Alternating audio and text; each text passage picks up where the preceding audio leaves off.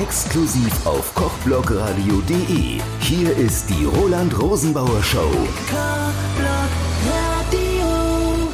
Ja, hier ist wieder Roland Rosenbauer vom Nürnberger Lesefest, veranstaltet von den Wortkünstlern Mittelfranken. Und einer dieser Wortkünstler hat eben gelesen, Dr. Norbert Autenried aus Kadolzburg. Hallo. Hallo. Wenn ich Kadolzburg höre, dann werden Heimatgefühle wach. 21 Jahre, die ersten 21 Jahre meines Lebens habe ich dort verbracht. Gibt's einen Schwank aus Kadolzburg?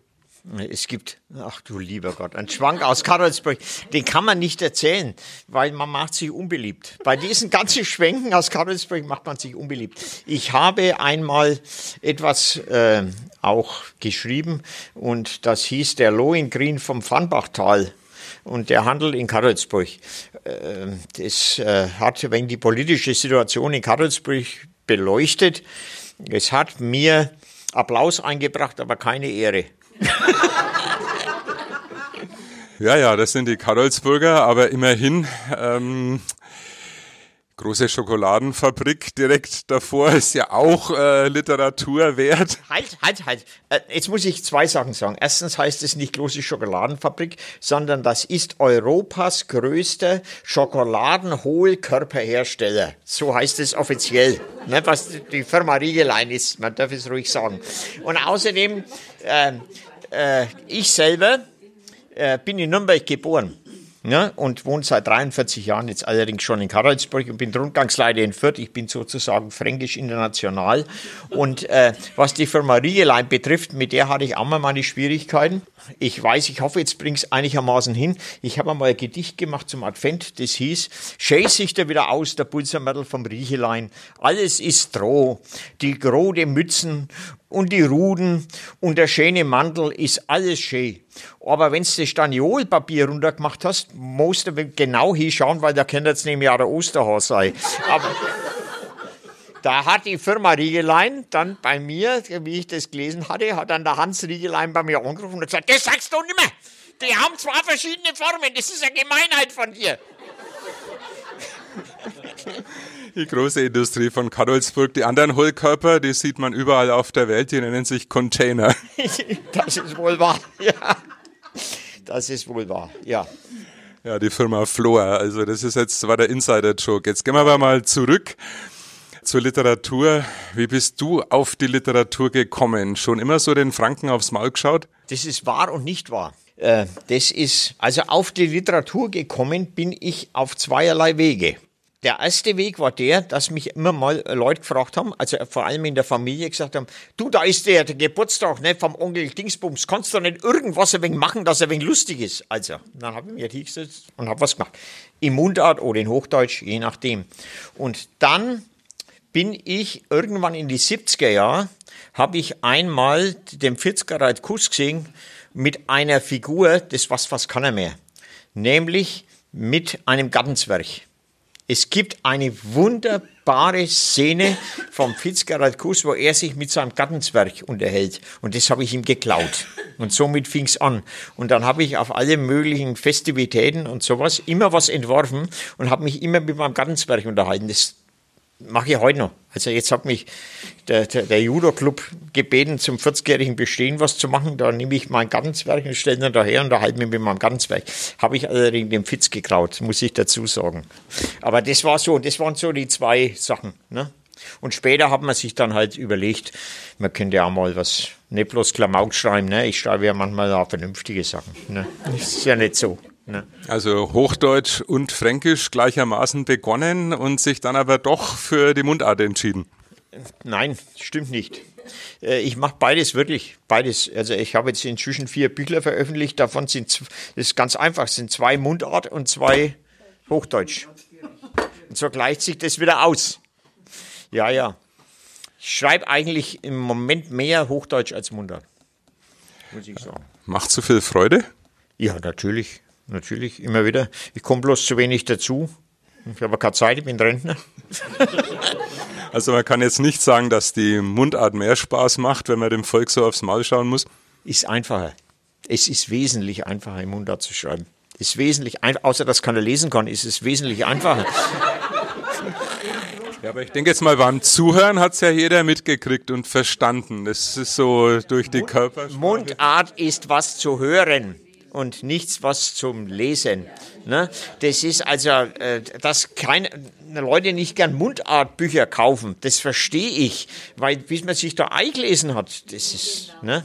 das ist, ja, da verliert man dann nach fünf Seiten die Lust und sagt, komm, ne? das ist richtig. Das ist ein Problem, das haben wir schon immer. Ja. Ne? Gibt ja den Asterix sogar auf Fränkisch vom Günter Stössel, aber den müsste man mal Fränkisch verfilmen, ne? Ja, das könnte man. Ja, wenn man, wenn man die Darsteller findet, ich weiß nicht. ja, dann Asterix braucht man auch. Ne? Ja, ja. Also mit so tolle Performance gerade mitgekriegt. Also diese Ehepaar-Dialoge, die sind ja genial. Wie autobiografisch sind die? Nein, ah, nein, nein, nein, das darf ich nicht sagen, da killt mich meine Frau. nein, nein, sie sind, äh, äh, ja, es gibt manchmal schon, manchmal schon gewisse Reminiszenzen, sage ich jetzt mal vorsichtig, an die eigene Ehe oder auch von anderen, die man so kennt. Das gibt's tatsächlich. Das gibt's tatsächlich. Man machen wir mal wieder was miteinander, ist wirklich was, was vorkommen kann, sage ich mal so. Es artet dann nicht so aus, aber Ne? Das ist was. Oder ich habe mal eine Geschichte äh, geschrieben, manche kennen es, die da sind. Äh, das ist tatsächlich wahr, mache ich den ersten Knopf am Polohemd zu, das ist schlampert aus, wenn, wenn, er, wenn er offen ist. Das ist ein Satz meiner Frau. Und die rankt sich dann eine solche Szene. Ne? Muss man natürlich aus, ausschmücken, das ist klar. Ja. Also alles inspiriert. Mal kurz einen Einblick in die Werkstatt. Wie läuft es so ab äh, von der ersten Idee zur Geschichte oder ist es ein Impuls oder alles immer wieder? Es ist äh, mal so, mal so. Also es das ist ganz schwierig zu sagen. Also es ist mal so, jetzt nehme ich mal ein Beispiel. Ich fahre nachts um Dreier vom, vom, äh, von einer Gaststätte in, Nürn in Nürnberg mit dem Taxi heim und der Taxifahrer, ich bin ja mit dem Taxi deshalb gefahren, weil ich schon mehr als ein Bier getrunken hatte und der Taxifahrer erzählt mir eine Geschichte, wie er einen Geist gefahren hat. Das ist unglaublich.